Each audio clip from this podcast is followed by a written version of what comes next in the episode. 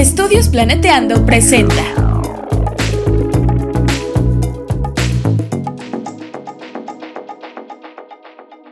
Geolatinas por el mundo. Olá, oi, bem-vindo ao nosso primeiro podcast em português Geolatinas por el mundo. A cada episódio conversamos com uma bolsista geolatina sobre a bolsa que fomentou seu desenvolvimento profissional e também sobre suas experiências durante aquela etapa. O bom, o não tão bom e o que foi o curioso da experiência. Eu sou Grisel Jimenez, embaixadora de Geolatinas na Bolívia, e você pode me encontrar no Twitter como georockgris. Para aqueles que escutam pela primeira vez, Geolatinas, ou seu nome completo Latinas in Earth and Planetary Science, é uma organização de voluntários dedicados a acolher, capacitar e inspirar latinas na área das geociências. Estamos constantemente em crescimento para oferecer o melhor suporte à nossa comunidade. Se você quiser saber um pouco mais sobre o que fazemos e sobre os novos projetos que estamos preparando, consulte nosso site e siga-nos em nossas redes sociais. Estamos no Twitter como arroba geolatinas, no Instagram como arroba geolatinas insta, bem como no YouTube, Facebook e muito mais. Se você está pensando em estudar na Holanda, nossa entrevista de hoje é para você. Hoje estamos com Breila Carvalho. Breila possui graduação em Geografia pela Universidade de São Paulo 2012, com realização de intercâmbio acadêmico modalidade Cooperação Internacional na Universidade do Minho em Portugal 2011. É mestre 2014 e doutora 2019 em Oceanografia pela Universidade do Estado do Rio de Janeiro. Com realização de estágio sanduíche na seção de Engenharia Costeira da Technische University Delft. É membro do Coastal Education and Research Foundation e da Associação Brasileira de Mulheres nas Ciências, sendo embaixadora no Brasil da Organização Internacional Latinas in Earth and Planetary Science, Geolatinas. Atualmente é analista censitária na área de geoprocessamento na coordenação de estruturas territoriais do Instituto Brasileiro de Geografia e Estatística. Tem experiência na área de geociências, com ênfase em geomorfologia costeira e dinâmica sedimentar de ambientes costeiros, utilizando ferramentas de geoprocessamento e sensoriamento remoto.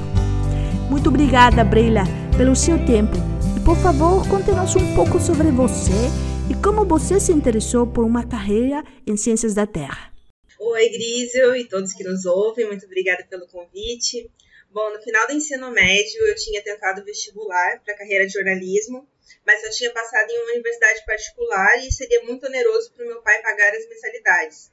Então, ele matriculou em um cursinho pré-vestibular para que eu me preparasse melhor e tentasse entrar em uma universidade pública. Aqui no Brasil não há taxas nem mensalidades quando se estuda em uma universidade pública. Então, ao longo do cursinho, eu fui me encantando com as aulas de geografia, percebi que era uma ciência que tinha tudo que eu gostava: saídas de campo, discussões filosóficas, sociológicas, matemática, mapeamento. É, com a geografia, eu poderia entender desde a constituição geológica e morfológica de um lugar, como os aspectos culturais e organizacionais da sociedade e as interrelações entre ambos, só para citar um exemplo e fazendo algumas disciplinas no Instituto Oceanográfico da USP, eu fui me apaixonando pela oceanografia. Oh, perfeito. Pode nos contar um pouco sobre sua experiência uh, ao estudar na Universidade Tecnológica da Delft? Sim, claro. É, foi uma experiência muito interessante, não apenas no campo profissional, mas também pessoal e cultural. A forma como os holandeses encaram o doutorado é muito diferente do que acontece aqui no Brasil. Aqui o doutorando é visto como um aluno, já na Holanda, ele é um jovem pesquisador, é tratado como um profissional e não aluno e recebe como tal. Além disso, a estrutura universitária é excelente, desde a estrutura física, é, que vão de laboratório, sala de aula, é, sala de trabalho, computadores, infraestrutura de informática, máquinas de café para todo lado, quanto também o trato com a parte burocrática, no caso do visto, a secretaria, questões de moradia. Eu fui para Delft trabalhar com uma modelagem numérica na região costeira do Rio.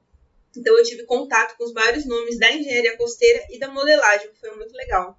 É muito importante aprender sobre as diferenças para poder uh, promover o crescimento profissional, e isso é algo que a maioria de nossos entrevistados concorda.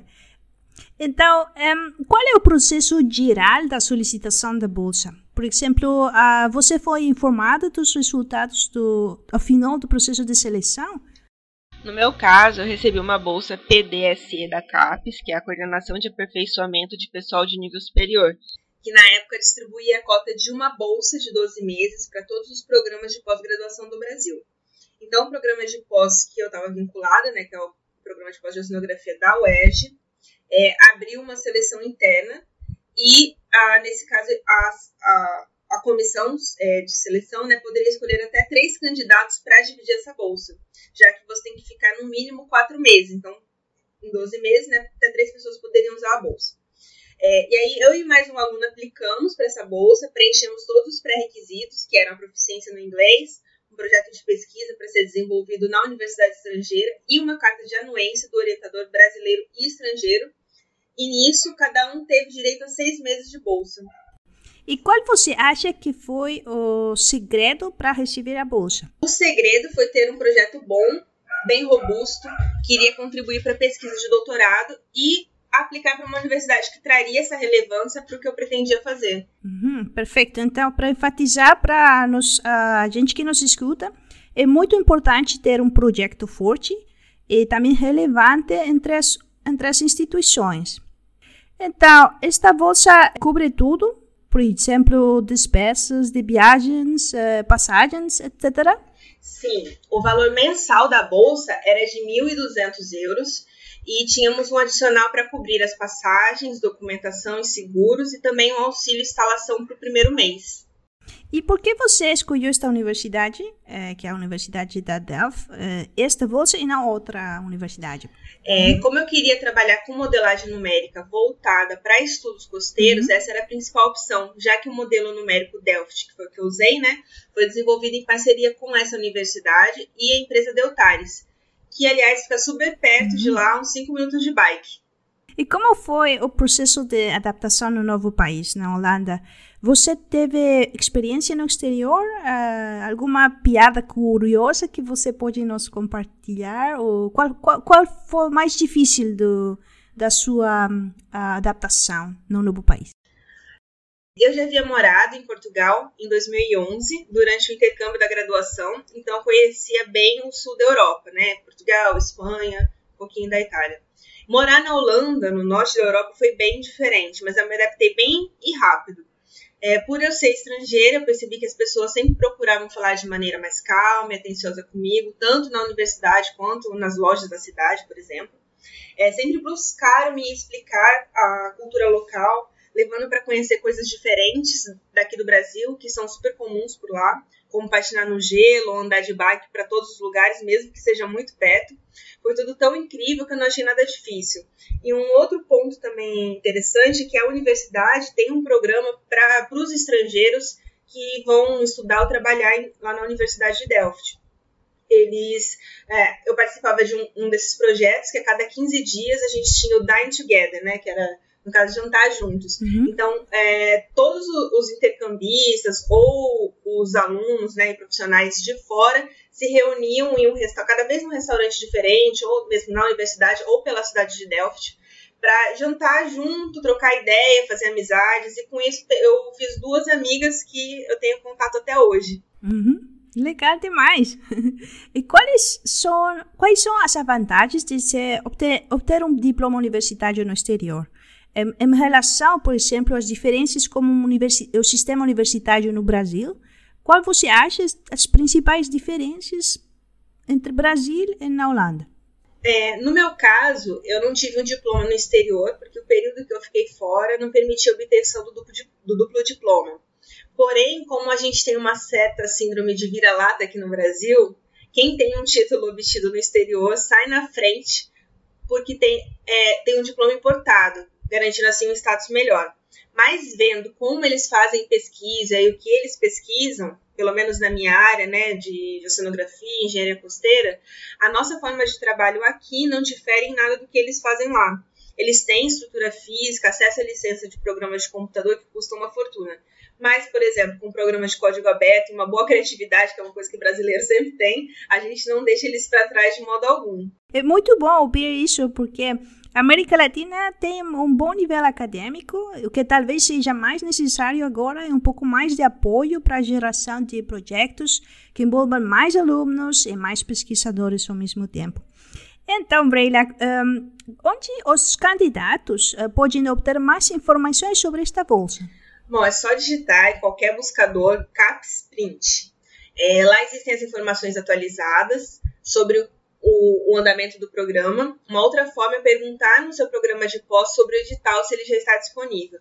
É, nos últimos anos, é, esse modelo de internacionalização a partir da CAPES ele tem sofrido algumas mudanças, então é sempre bom estar atento a, nas novidades. E qual é a função da CAPES? Uh, nós sabemos que a CAPES patrocina a bolsa, mas um, ela tem alguma intervenção durante o processo, durante que você estava na Holanda? Sim, Ou... sim. Uhum. Eles fazem a, a parte dos trâmites burocráticos de pagar as taxas universitárias, né? Se caso não tenha convênio, fazer um convênio com a universidade que você está aqui no Brasil para a universidade que você vai para fora, e eles também pagam os auxílios e as mensalidades da bolsa. E aí, quando você volta também, eles cuidam dos trâmites para ver se você chegou no tempo que era para ter chegado, se você está cumprindo todas os, o, as, as direções que eles mandam, né? Eles é, são mais a parte então, de burocracia e pagamento de, de mensalidade e taxa. Uhum, perfeito. Em que idiomas você enviou a inscrição para a bolsa? É, quais são os idiomas de trabalho no programa também? É, toda a documentação é em inglês, então eu tive que traduzir desde a certidão de nascimento até os diplomas também, e escrever todas as cartas e o projeto em inglês. E em holandês seria realmente muito complicado, porque é uma língua muito, muito difícil, um pouquinho pior que o alemão, eu considero. E aí, então, o idioma oficial de trabalho é o inglês. Muito bem. E a bolsa que você obteve permite que você estude em alguma universidade do mundo ou só exige que você estude numa de determinada universidade? É, esse tipo de bolsa, né, de doutorado sanduíche, permite trabalhar ou estudar em apenas uma universidade, que é escolhida antes de sair do Brasil. E, e quais são as condições da bolsa? Por exemplo, você deve retornar ao país de origem? Sim. Quando termina o período da bolsa, o bolsista tem até 30 dias para retornar ao país de origem. Você pode, no meio do caminho, né, pedir para estender o período do estágio sanduíche, mas aí você vai ter que arcar com as custas é, dessa extensão, porque eles não vão estender a bolsa. Eles podem até permitir que você fique mais, mas eles não vão pagar por isso. Existe alguma uh, limite? Uh, existe limite de idade para a obtenção da bolsa? Até onde eu sei, não há limite de idade para aplicar para esse tipo de bolsa. Ok, então vamos fazer uma pausa publicitária e já voltamos. Da Geolatinas convidamos você a explorar com Curiosamente, o podcast onde você encontrará informações simples e divertidas para questões complexas, desde conhecer o corpo humano até por que dizemos palavrões. Você não pode perder essa oportunidade. Um podcast da Aliança Estúdios Planeteando. Já estamos de volta. Então, Breila, qual você acha que é a forma ideal de aplicar os conhecimentos adquiridos em seu país, neste caso no Brasil? Ah, o ideal é dar continuidade às pesquisas, permanecendo na universidade ou mesmo em outro instituto de pesquisa. Porém, a, a realidade brasileira é de corte de verbos para a ciência e precarização do trabalho científico. E para resumir, eh, qual você acha que foi o segredo para conseguir a bolsa? Que conselho você poderia nos dar para uma inscrição bem-sucedida? Mostrar a relevância do, do meu projeto que está escolhendo a Universidade CEF para desenvolvê-lo. Acho que esse foi o, o segredo, né? Um conselho que eu dou é conversar com outros alunos primeiro que estavam na universidade que você pretende ir, para saber qual é a dinâmica, quais as linhas de pesquisa dos possíveis orientadores, etc. Quem está lá dará uma dimensão melhor de como é o dia a dia da universidade. Perfeito. E para encerrar, você pode nos compartilhar um pouquinho sobre sua experiência nas Geolatinas? Bem, eu passei a fazer parte das Geolatinas como revisora no projeto Dry Runs and Peer Review e a Carolina me sugeriu para fazer parte de outro projeto. E aí eu escolhi ser embaixadora, mas eu confesso que o, o volume de trabalho e a dinâmica da pandemia me fizesse ser uma embaixadora menos ativa.